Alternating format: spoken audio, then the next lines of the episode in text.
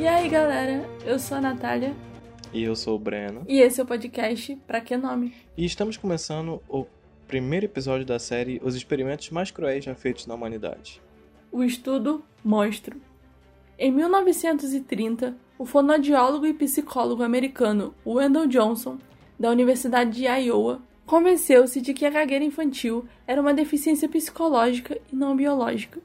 Ele levou em consideração sua própria experiência, porque quando criança, Johnson conviveu com esse problema e cresceu acreditando que isso só tinha acontecido porque um professor seu havia dito que ele era gago.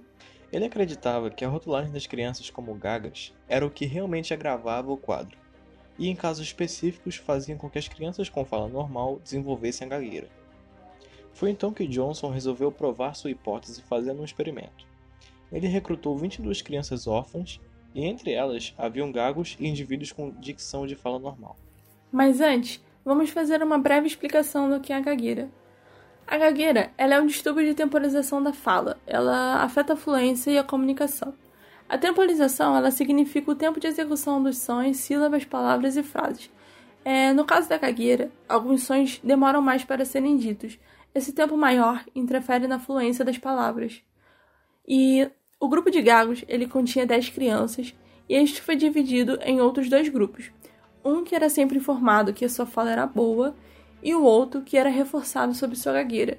E as crianças com dicção normal também foram divididas de forma semelhante. Além de Johnson, outros professores e funcionários do orfanato também foram recrutados para reforçar o rótulo. Uma das etapas da terapia negativa sobre o grupo de crianças gagas consistia em pedir para a criança ler um trecho de um livro. Ele ficava repetindo: Respire antes de dizer a palavra que você acha que vai gaguejar nela. Pare e comece de novo se você gaguejar. Coloque a sua língua no céu da boca. Não fale a menos que você possa falar corretamente. Preste atenção no seu discurso o tempo todo. Faça qualquer coisa para evitar a gagueira. Das seis crianças com fala normal no grupo dos gagos, cinco começaram a gaguejar depois da terapia negativa. Das cinco crianças que já gaguejavam antes da terapia, três pioraram.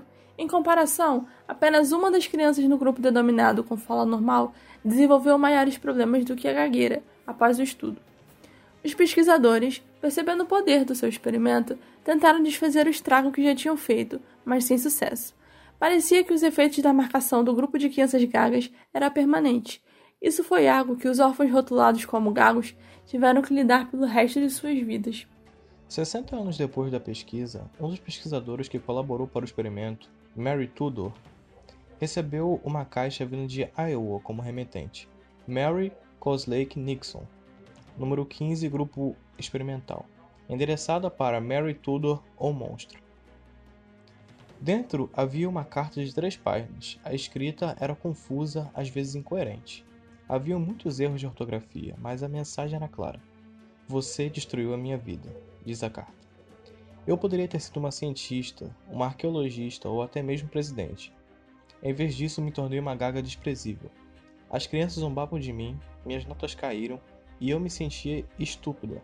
Mesmo depois de adulta, eu ainda evito as pessoas. Os efeitos psicológicos prejudiciais persistiram nessas crianças por muito tempo e várias delas se tornaram reclusas.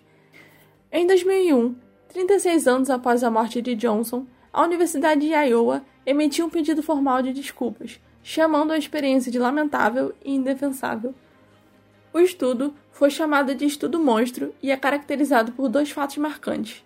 Primeiro, ele teve padrões éticos extremamente instáveis, praticamente inexistentes. Segundo, os resultados nunca foram publicados por medo da pesquisa ser comparado com as experiências nazistas, já que foi próximo do ano em que a Alemanha era controlada por Adolfo Hitler e pelo Partido Nacional Socialista dos Trabalhadores Alemães. Conte pra gente lá no nosso Instagram, arroba podcast pra Qual a sua opinião sobre tudo isso?